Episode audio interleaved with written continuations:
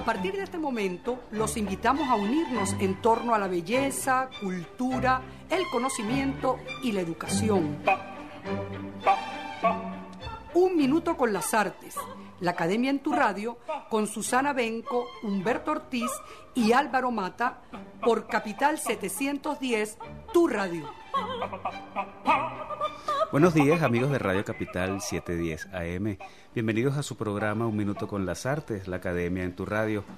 Hoy estaremos acompañándoles Raúl Sánchez al control, la edición y el montaje, Jorge Duque en la producción y coordinación de la estación, Valentina Graciani en la producción del programa y frente al micrófono Álvaro Mata, Susana Benco y Humberto Ortiz, todos bajo la dirección de Radamés Lebrón.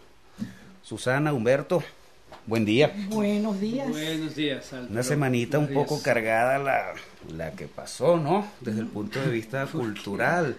Muy lo digo, fuerte. Lo digo porque, bueno, Su- Susana todavía está un poco extenuada de ese training que ha tenido últimamente. Susana tuvo la semana pasada, el día miércoles 5, en la sala TAC, eh, como parte del encuentro con maestros de las artes visuales de Venezuela, organizado por AICA. Por la Asociación Venezuela. Internacional de Críticos de Arte, capítulo Venezuela. Capítulo Venezuela, Sí. estuviste presentando a la maestra Noemi Márquez, Susana. ¿Cómo estuvo eso? Cuéntanos. Bueno, yo creo que muy satisfactorio el público y creo que sobre todo la, el afecto que evidentemente se dio en la sala hacia Noemí. Creo que realmente el cariño que ella emana eh, se expresaba por sí solo. Por otro lado, eh, fue muy interesante eh, en la conversación cómo ella enfocaba su trabajo, el impacto que su trabajo genera en el público que lo ve, porque Noemí realmente desafió la escala en un medio que usualmente se maneja en pequeño. Reducida. Y ella pues hace unos monumentos o unos- unas esculturas verticales Como que una parecen de tótems, ¿no? como tótems, como una especie de menires, que da cierta connotación sagrada, aun cuando ella dice que ella lo que le interesaba era hacer y la expresión, y, y no era tanto eso, sino el hacer con las manos y crear texturas, crear formas y bueno, llevar es- esa necesidad expresiva a la escultura. Eh, Como el arte es polisémico, entonces todos, todos Sí. tenemos una interpretación libre de, ¿no? Sí, lo- fue interesante sobre todo por eso, porque es la perspectiva de un artista que en verdad de comenzar con la cerámica utilitaria, pues lo lleva a la escultura y en eso genera pues una apertura también hacia el medio y bueno, forma parte de un movimiento cerámico muy interesante que se dio también en, en, en los años, eh, creo que especialmente en los 80, 70, 80 y ella es una de las protagonistas. Sigue trabajando la maestra. Sí, sigue trabajando. Son que Eh, 90 años. no, ya. creo que sí, Caramba. sí, 90. Pero ahora es curioso ahora que dice lo del movimiento cerámico los 70, 80, pero también antes, ¿no? Venezuela eh, eh, tradicionalmente tiene un arraigo en la cerámica y pienso en los 50 ya en los trabajos de María Luisa Zuluaga de Tobar. Sí. Pienso en la pareja Luisa Silke. Palacios, Gonzalo Palacios, que ganaron premio nacional, Los ¿no? Inclusive en Palacios, los 50. ¿cómo no? Miguel Pienso Arroyo. Miguel Arroyo mismo, Miguel Seca Arroyo, Severín, Tecla sí. Tofano, ya en los 80 eh, eh, Gisela Tello y compañía, ¿no? Exactamente, Reina Herrera, que fue la Reina maestra Herrera. de muchos de, de los ceramistas que surgieron después, posteriormente, en este auge de ese, de ese medio, ¿no? Y trabajos de muchísima calidad, ¿no? Cuando, cuando los museos nacionales se dignan a mostrarnos alguna de, de, de estas piezas, yo te confieso que a mí me sobrecoge muchísimo, ¿no? Estas, estas piezas tan bellas, tan, tan íntimas, tan recoletas, Josefina Josefina Álvarez. Álvarez, claro, Eh, pero es que son maravillosas es que son, piezas. de verdad, son unos artistas. son exquisiteces, exquisiteces, son piezas exquisitas. Sin duda. y que trascienden más allá de, o sea, un bol no es nada más una cosa utilitaria, para nada. O sea, eh, podemos ver una pieza, precisamente Josefina Álvarez, por ejemplo, y eso ya es una maravilla, eso es una obra de arte. Ana Vila eh, aquí tenemos a Beatriz Sogbe que ya... ay, no. Barceló. esa es nuestra invitada del Es día nuestra de hoy, invitada y nos está aportando. Esperando presentarla después del. Intentando esperar presentarla eh, después del primer tema musical, pero bueno, presentémosla de una vez, pues. Beatriz Claro. Sobe, bienvenida a la conversación de entrada. Con, Gracias, hablando de muchas gracias. Además, gracias por la invitación. Beatriz estuvo también en, en este encuentro. Ella, Sí. ella par- Eh, eh, son encuentros que se están haciendo mensuales, ¿no? Yo acudí a alguno el año pasado con Jacobo Borges, se hizo otro con Ángel Hurtado. se hizo también con Abilio Padrón.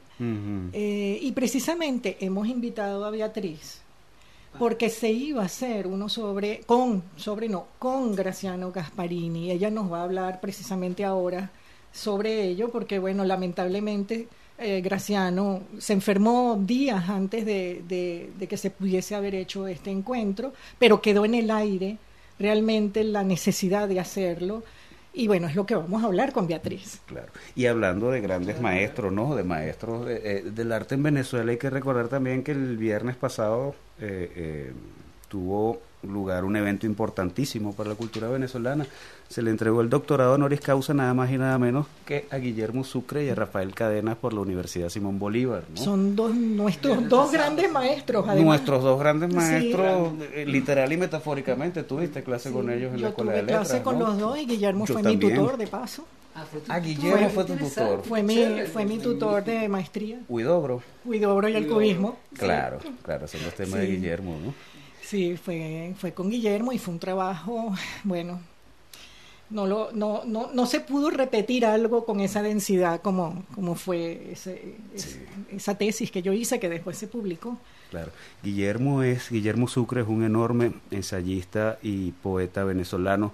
Es autor de uno de los, de los libros de teoría literaria más fundamentales que hay eh, eh, en la historia, digamos, eh, eh, de la teoría en, eh, de la poesía hispanoamericana, que es La Máscara, la Transparencia, ¿no? Editado por Monteávila Editores, luego por el Fondo de Cultura Económica. Eh, se consigue aún, eh, y eso es una joya, eh, eh, eh, eh, inclusive en las grandes universidades del mundo, pienso en Yale y en Oxford, que tengo los datos, cuando se estudia poesía hispanoamericana, es bibliogra- bibliografía obligatoria este libro de Guillermo Sucre, La Máscara, la Transparencia. Así es. Y era, Y- bueno, el libro de consulta permanente en la maestría. sí. Sí, bueno, no, la maestría y- y después. Y después, Y exacto, después. para la vida. Y Sí. aparte de eso, la obra poética de Guillermo Sucre, que hace un par de años la reeditó completa a pretextos. Eh, A Venezuela llegó muy poco, un tomo de unas 500, 600 páginas también de, de una poesía que se pierde de vista, ¿no? Cosas como el verano, la mirada, eh, eh, el resplandor, eh, perdón, en el verano cada palabra respira en el verano, la segunda versión, serpiente breve, etcétera. Y bueno, Rafael Cadena, ¿no? ¿Qué decir de Rafael? ¿Qué decir Rafael Exacto. Cadena? Pero bueno, hay que decir, nuestro gran eh, eh, eh, gran- poeta, nuestro gran ensayista también, Sí. sin desmerecer a Guillermo, nada que ver, ¿no? Sin Pero son dos tótems, Son hablando dos, de, ¿no? totem, dos monumentos que tenemos de referencia y de placer de lectura. Sí. Del, Y de valor del lenguaje. exactamente, eso es lo que iba a decir, que es un manejo del lenguaje de una pulcritud.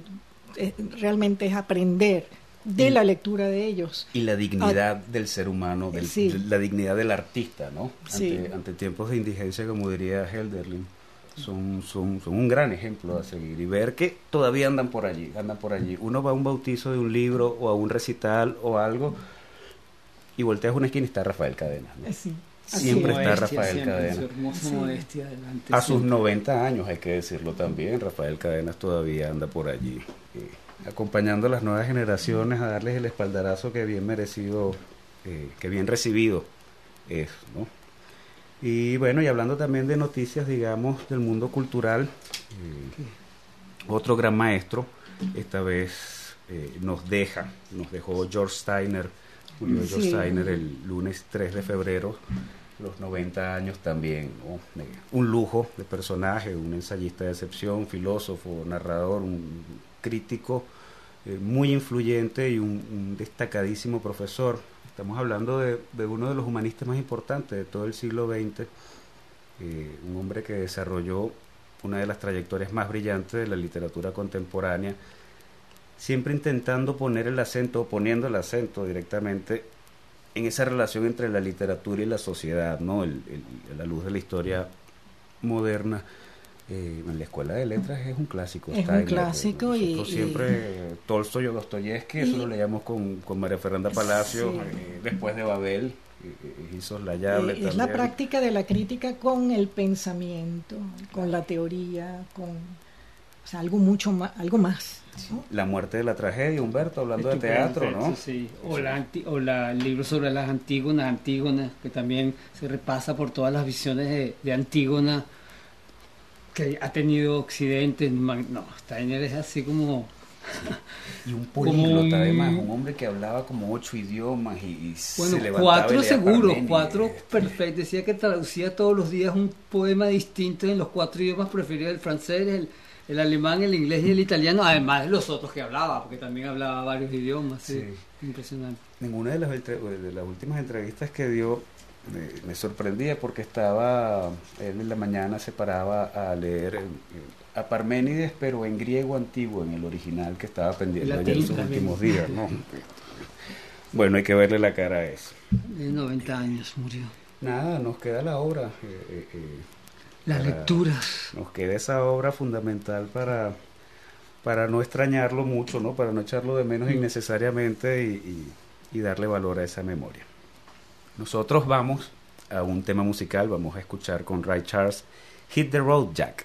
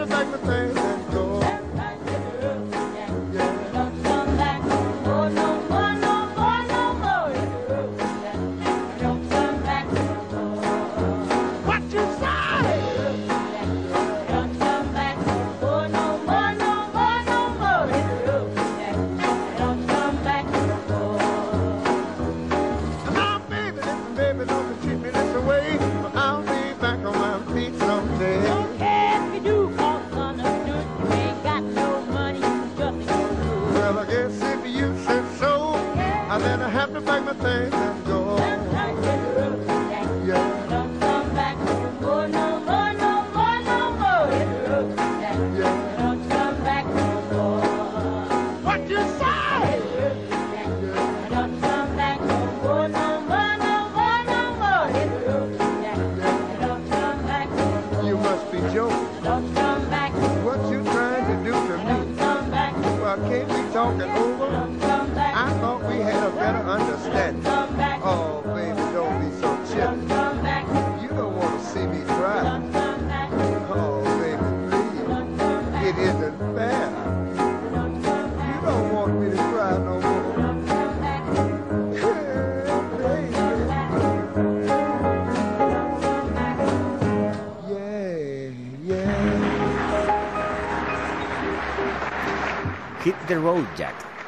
Charles.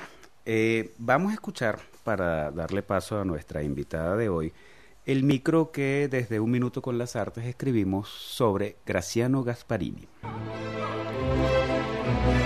El pasado mes de noviembre falleció en Caracas Graciano Gasparini a los 95 años de edad. Arquitecto, profesor universitario, fotógrafo, historiador de la arquitectura y pintor, Gasparini llegó a Venezuela proveniente de su natal Italia en el año 1948. El motivo de su visita al país fue invitar a las autoridades locales a participar en la Bienal de Arte de Venecia, en cuyos pabellones expositivos trabajaba como restaurador. Al llegar a Venezuela, Gasparini descubrió que había muy pocos arquitectos y de pronto las ofertas de trabajo no tardaron en aparecer. Tenía 25 años de edad y toda una vida por delante, así que decidió quedarse definitivamente en tierras latinoamericanas.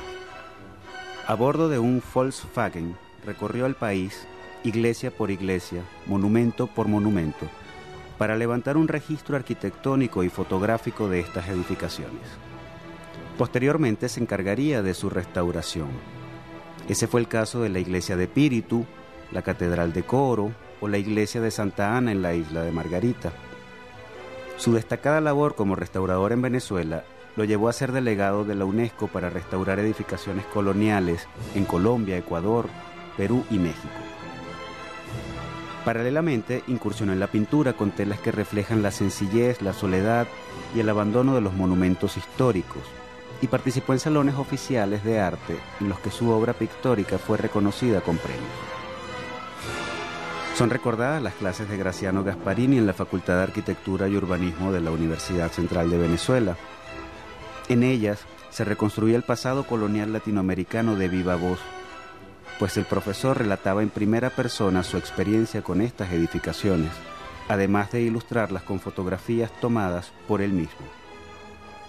Su defensa del arte prehispánico y colonial latinoamericano fue feroz, así como su empeño en darlo a conocer a las nuevas generaciones para que tomaran conciencia del patrimonio que nos legaron los antepasados. Para ello quedó una obra fundamental de más de 60 libros que comenzó a poner orden en nuestra historia arquitectónica. Sentir y respetar el monumento era una de las frases que más reiteraba, porque no podemos entender el suelo que pisamos si no estudiamos el sustrato que lo sostiene. Tenemos en nuestro programa el día de hoy a Beatriz Sogbe, ingeniero civil, paisajista y crítico de arte. Beatriz es especialista en avalúo y experticia de obras de arte. Ha publicado numerosos textos críticos en prensa y catálogos sobre artistas nacionales e internacionales. Yo recuerdo con particular cariño unos, una serie de textos que Beatriz publicó en el Nacional en 2018, la serie de Artistas Olvidados, que compilé después en un documento Word y he compartido con mis alumnos. Ah, me lo puedes Eh, pasar. ah, bueno, te lo paso. Beatriz también es expresidente de AICA Capítulo Venezuela. Es miembro de la Sociedad de Ingeniería de Tasación de Venezuela y de la Unión Panamericana de Tasación. Fue profesora de la Facultad de Arquitectura y Urbanismo de la eh, UCB. Como paisajista, Beatriz Sogbe construyó junto al arquitecto José Miguel Sogbe Martínez el Parque del Oeste, el Parque Vargas, el Parque Bicentenario, el Jardín Japonés del Palacio de Miraflores, también el de Corbanca, entre otras cosas. ¿no? Y tenemos a Beatriz en el estudio, eh, y escuchamos el micro de Gasparini, porque Beatriz está eh, organizando una serie de encuentros eh, para hablar sobre el trabajo eh, del maestro Gasparini. Bienvenida, Beatriz. Gracias. Muchísimas gracias por la invitación. A ti, Álvaro, Susana, Humberto. Encantada de estar con ustedes y encantada de hablar con el maestro, quien me dio la suerte de la vida al ser la persona más cercana a él en sus últimos años. Tú acabas de nombrar artistas olvidados Sí. y él es uno de la serie de los artistas olvidados. Como pintor, claro. Y justamente cuando yo empecé la serie, ¿sabe que no dijiste que escribo para el papel literario del Nacional? Este, eh, Mm. No lo podía que estoy todo. sorprendida Mm. como averiguaste tanto. Pero eh, cuando yo empecé la serie, yo le mandaba a él, el- el- antes de enviárselo, o se lo enviaba paralelamente al periódico, yo se lo enviaba a él. Y eso para él era un regalo increíble porque lo disfrutaba de primera mano. Y entonces él me dijo, yo soy un artista olvidado. Y dije, bueno, vamos a hacerlo. Tú sabes que me sorprendió Él mucho. el mismo. Una persona que en verdad uno ha tenido presente por sus investigaciones, la abundancia de sus libros, y es verdad. Su- Entonces, sus pinturas como olvidadas, entonces sí, sí, como Sí. artista es un olvidado. Bueno, y entonces a partir de eso que, que yo me reúno con él para hacer la nota, decidimos hacer arquitectura olvidada. Y arquitectura olvidada lo tenemos en el tintero Así, para, para lo mismo, para el papel. para el papel literario en una futura serie que eh, toda ahora no sé si pon- le pondremos arquitectura, memoria e historia o algo así. Pero fue una gran enseñanza. Yo estuve casi tres años con el maestro y yo puedo decir que es el mejor doctorado que he recibido en mi vida estar con el maestro. Y lo primero que me dijo, primero te tienes que leer todos los libros de Lejue Sahuiza, pero no sé dónde vas a conseguirlos y yo los tenía en mi casa.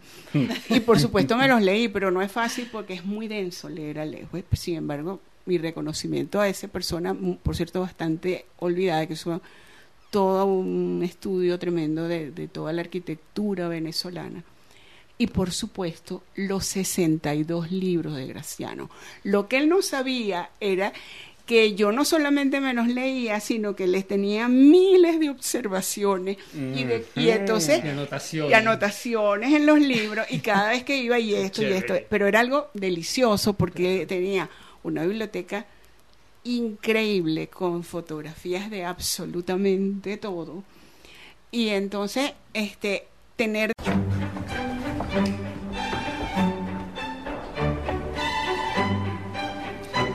Retomamos nuestra conversación con Beatriz Ogbe. Habíamos dejado a un joven Graciano Gasparini llegando a Latinoamérica, recorriendo Brasil, eh, Venezuela, Colombia. ¿Cómo es la cosa, Beatriz? Bien, bueno, él llega primero a Brasil y contacta al organizador de la Bienal de Sao Paulo, que es Cirilo Matarazzo, pero él estaba en, en, los albores de la Bienal y se interesó muchísimo en ir a Venecia, pero no podía. Fue a, a Colombia y en Colombia no tuvo mayores acogida y llega a Venezuela. Cuando llega a Venezuela ocurre el golpe del 48 y no se podía ni entrar ni salir y él se tiene que quedar tres meses en Caracas. Y, Qué maravilla de casualidad. Bueno, o causalidad. lo increíble, él llega, lo recordaba perfectamente al Hotel Clean, un hotel que demolieron hace unos años, hace muchos años, y le empiezan a llegar trabajo. Y empieza, como, él era, sí, y el primera persona que le dio trabajo, eh, me recuerda, se llamaba Apolodoro Chirino Finol, que era el presidente del estado Zulia. Te iba a decir, por ese nombre tiene que ser maravilloso. Claro, y le dio muchísimo trabajo. Y entonces él se pone, trabaja y hace muchísimas cosas. Él tiene que volver a Italia y él vuelve a Italia, pero ya con el, firme propósito de regresar. Y a los tres meses vuelve a Venezuela para quedarse. ¿Se encantó con Venezuela esos tres meses? Quedó porque además él se enganchó con el clima. Claro. Porque eh, hay que ver que el clima del norte de Italia es un clima muy fuerte, pero además le encantó, vio que no había arquitectos y mm. decidió quedarse. Cuando él se queda, que regresa, lo primero que hace es ir a una librería a preguntar si había un libro de documentos y de algo colonial de aquí de la antigüedad y el, el librero le dice, mire señor, váyase para México, váyase para, váyase para Perú, pero aquí no hay nada. Aquí no hay nada. Y la respuesta de él dijo, aquí había gente, aquí tiene que haber cosas. Eso sirvió como acicate, como motivación. Pero además un acicate que fue su leitmotiv toda la vida. Entonces, él siempre se jactaba que él decía, es que no es que yo conozca la mayoría de las iglesias, no, yo me conozco el 100% de las iglesias. Y las tengo, se, él viajaba con un topógrafo. Él las medía totalmente vertical o en planta, pero además se sentaba. Cuando él decía respetar el monumento, sentir el monumento, era que había que ver el entorno, el espacio. les voy a decir algo que él, él decía que la norma, cuando había que hacer restauración, era que no había norma. Y era simple y llanamente, aunque parezca contradictorio, porque cada monumento tiene su impronta. Entonces tú no puedes meter eso en unas ordenanzas de tanto por tanto, porque cada uno tiene su aire pero para eso hay que tener sensibilidad. Vista. Y eso no te lo enseña nadie. O sea, yo siempre digo que una cosa es ver que lo puede hacer el que puede y otra cosa es mirar. Mirar es algo más, mirar es acariciar, mirar es escarbar, sentir. Si las personas viajan y dicen, yo he estado en tantos países, pero no miraron, no se detuvieron, mm. porque ellos estuvieron en ese lugar, pero sentir una ciudad, tienes que sentarte a reflexionar, a ver el espacio, a aprender el espacio. Y eso era lo que hacía Graciano. A Graciano le debemos, en primer lugar, valorarnos, porque nosotros no nos habíamos mirado a nosotros mismos. Y él nos enseñó de que sí habían valores en nuestra arquitectura colonial ¿Cuáles son los grandes aportes de Graciano? Bueno, ese por supuesto el primero, aparte de su trabajo como, como profesor, que fue un docente extraordinario, e- ese fue a los archivos de India, estudió absolutamente todo y se fue al eh, archivo militar que está en Madrid y- y sacó copias de todos esos planos. Él descubre que eso no estaba allí, pero lo buscó en los archivos. Él se da cuenta de que los fortines más importantes que están en el Caribe son el de La Habana, el de Puerto Rico y el de Araya, que fueron hechos por las mismas personas que fueron los Antonelli. Y los Antonelli fueron unos arquitectos italianos que eran ingenieros militares, que era como se llamaba en la época, contratados por la corona de España para que hicieran esas fortalezas en el Caribe. Y ahí tenemos el único monumento que tenemos en Venezuela auténtico de renacimiento. Y eso poca gente lo sabe. Araya Interesante. es un documento renacentista. Sí. Renacimiento tardío, obviamente, pero es, es auténtico de la época que está totalmente abandonado. Hay, hay características extraordinarias, por ejemplo, la columna panzuda. Todos hablan de la columna panzuda y nadie sabe de dónde viene. Bulbosa, ¿no? Sí, eh, Graciano se investiga y, y esa columna tiene origen florentino y de Florencia pasa a Holanda y de Holanda Nos llega. pasa a las islas de Aruba, Bonaire y Curazao y de ahí había un comercio increíble en ese tiempo La península de entre todo lo que es Paraguaná y las islas Claro. y de ahí se traslada a Coro y de ahí pro- inmediatamente, por ejemplo, otro de los aportes son los portales. Los portales, en, eh, en ese momento, San Carlos del estado Cojedes tenía, él, él- él cuantifica más de 30, 40 portales. De- quedan tres, los demás los demolieron. Y les comento, sí, les comento que la familia de Villanueva era de, de San Carlos de Cogede y cuando él llega, aquel hombre que viene, nacido en Londres, formado en la escuela de, De París. de París y que, este, y, pero viene con los ojos del extranjero y se da cuenta la valía de aquellos portales. Cuando él hace el bloque 1 del silencio, pone un portal polibulado, como lo llamaba él. Y Graciano le pregunta, ¿y por qué pusiste ese portal? Y dijo, porque no va a quedar ni uno. Visionario Y Villanueva, esta va a ¿no? ser la respuesta. Y puso también, que además eh, es una herencia increíble porque él pone las columnas panzudas, pero porque estaba... eh, es impresionante la transformación de, de Villanueva porque eh, esos corredores son unos corredores de luz y de sombra en el silencio Sí, y que y que son acogedores en la lluvia y, en- y cuando el sol está muy fuerte. Claro, sí. Y entonces ese es un rescate, pero el que estudia todo el origen de la eso lo hace Graciano. Graciano se da cuenta de que la trama colonial de Coro es, es la mejor trama que tenemos y por eso se convierte en patrimonio. Algunas personas lo criticaron porque cuando él hace la remodelación de la catedral, la, la empobreció, entre comillas, pero es que él estudió las, las fotografías y las cosas originales y le habían hecho una serie de, de cosas superpuestas Que que, no correspondían sí. al original. Este, bueno, eh, la de los aportes internacionales más importantes de Graciano y que él además disfrutaba mucho con decirlo, es que los mexicanos pensaban toda la vida que la trama urbana azteca y maya era de los españoles. Y él, a través de todos eh, sus estudios, Sí. la trama es original maya y azteca Azteca. y la inca. Y, y de la arquitectura inca, que un hombre que visitó varias veces los cinco continentes decía que eso era lo que más lo sobrecogía.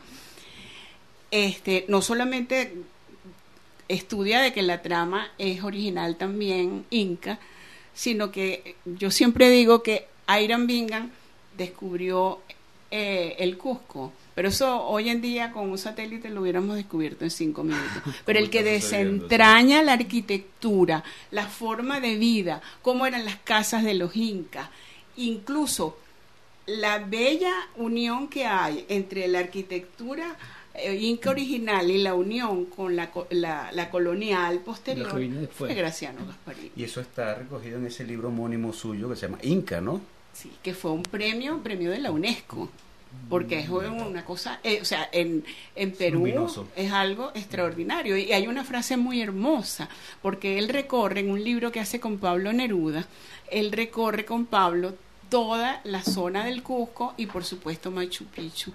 Y ese Pablo Neruda, emocionado, toca una de esas bellísimas piezas y le dice, Graciano, escucha las piedras que te están hablando. Y la escuchó. Ahí están Qué las lindo, alturas de qué Machu maravilla. Picchu del canto general de Neruda, ¿no? Puede fantasear uno. Sí. Qué maravilla, ¿no? En cuanto a restauraciones, Beatriz de Gasparini en el continente, Mira, Gasparini, después que hizo todas las maravillas que hizo, se convirtió en un personaje importantísimo dentro de la UNESCO para la restauración de todos los monumentos.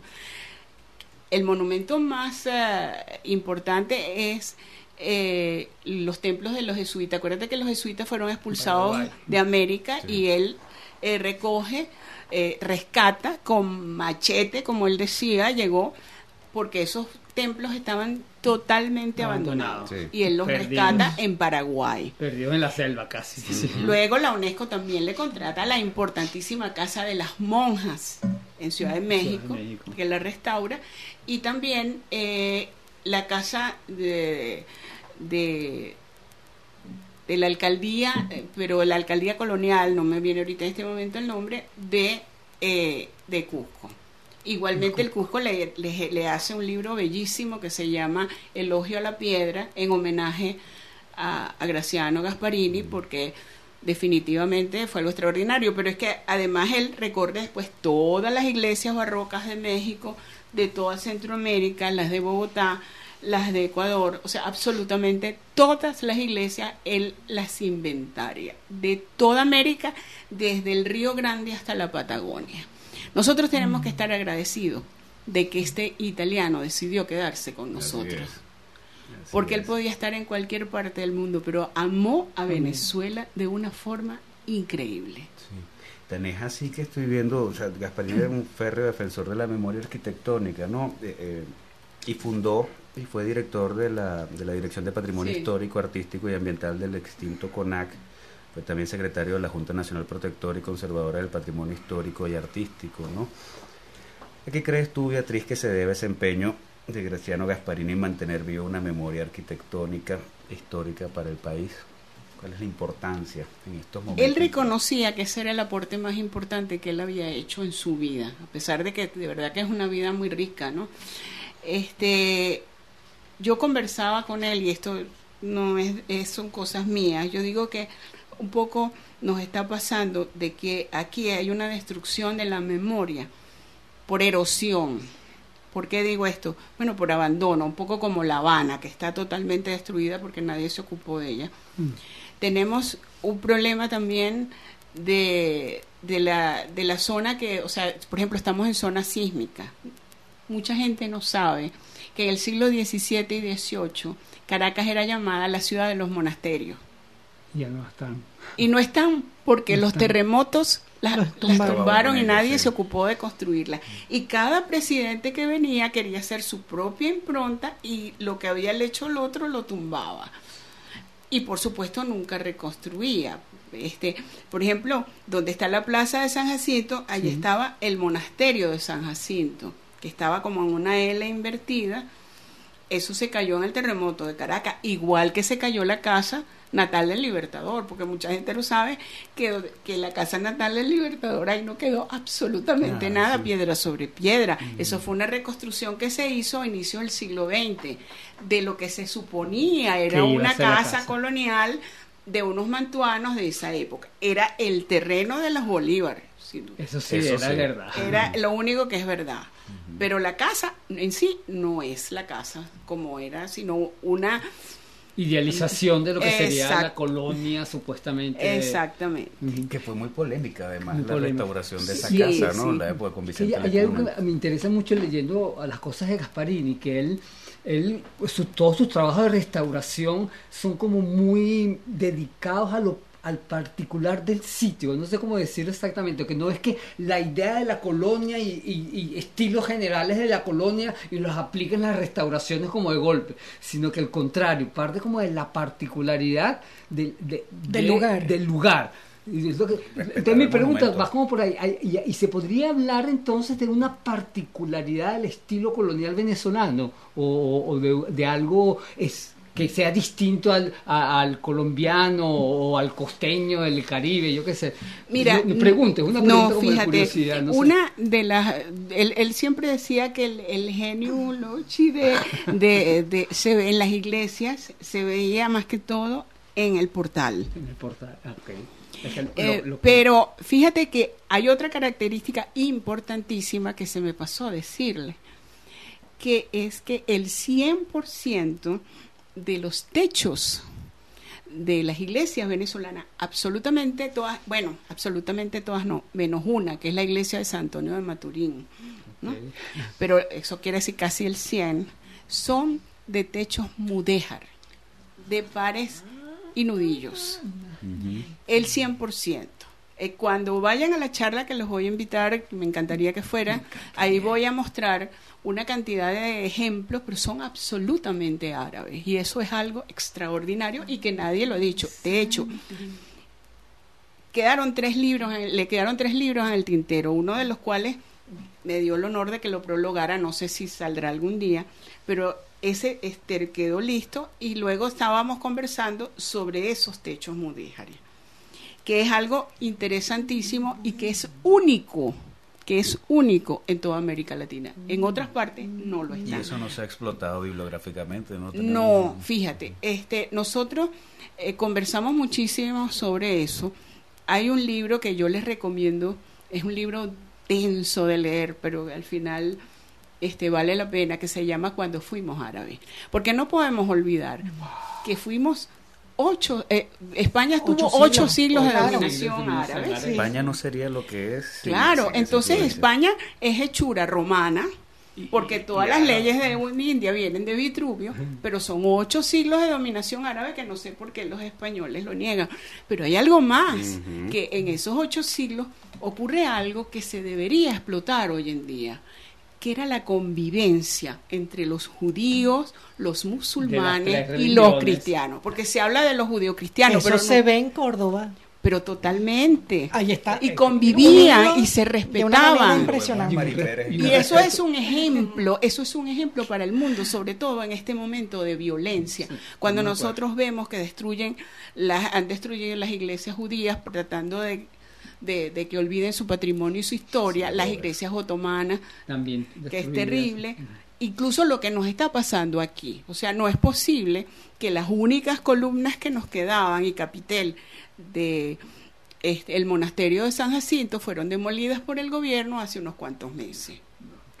Ah, mira. Entonces, Mira, este, si vamos a destruir nosotros mismos nuestra memoria, mal estamos. Claro, No, y- por supuesto. Y aquí, y aquí en Caracas, yo no sé en el interior, pero creo, aquí el problema de la destrucción de la memoria arquitectónica, no sé por qué tiene que ver más como con un, un supuesto eh, a- afán de modernización que, que nos caracteriza. o No, yo creo sé- que no hay una por qué. falta de respeto por el profesional. Sí, sí Fíjate, bien. por ejemplo, la iglesia de Chuao, de San Luis Gonzaga de Chuao, esa iglesia es de Graciano Gasparini. Esa iglesia está totalmente deformada. La clase de Graciano Gasparini en Chuao, que se llamaba Paraguaná, la compraron para una clínica y eso está, eso es irreconocible. Y, y, y- irreconocible para mal, ¿no? No es para bien. Entonces, este, eh, yo no sé por qué hay esa irrespeto al profesional y todo el que llega quiere poner su, su mano Su manita. y es eh, eh, mi esposo siempre dice que el venezolano es ranchero, pero no por las rancheras, sino porque le gusta el rancho, y él, este, y hay, hay un poco de falta de respeto, eso le molestaba mucho. Y, y, y hay un, un tema de eso que tú estás diciendo, de que cuál es la mano, era diferente porque a Venezuela no vinieron jesuitas, a Venezuela vinieron más que todo eh, dominicos, eh, benedictinos, eh, capuchinos y no recuerdo ahorita al- el, eh, eh, pero más sí. que todo fueron los que vinieron ellos y este Franciscanos. sí se acaba el tiempo no No, Franciscano. franciscanos que eran los que Ay, franciscanos, franciscanos. Entonces, eh, es muy probablemente muchos eh, vienen acá en 1492. Acababan de irse los árabes de España. Entonces es muy, por- muy probable que toda esa mano de obra que se utilizaba ahí haya sido trasladada. Pero ¿por qué solo a Venezuela? Es una cosa que A invito a que hagan un trabajo de investigación, es un excelente trabajo de grado. ¿eh? Estupendo trabajo Súper para. Sí.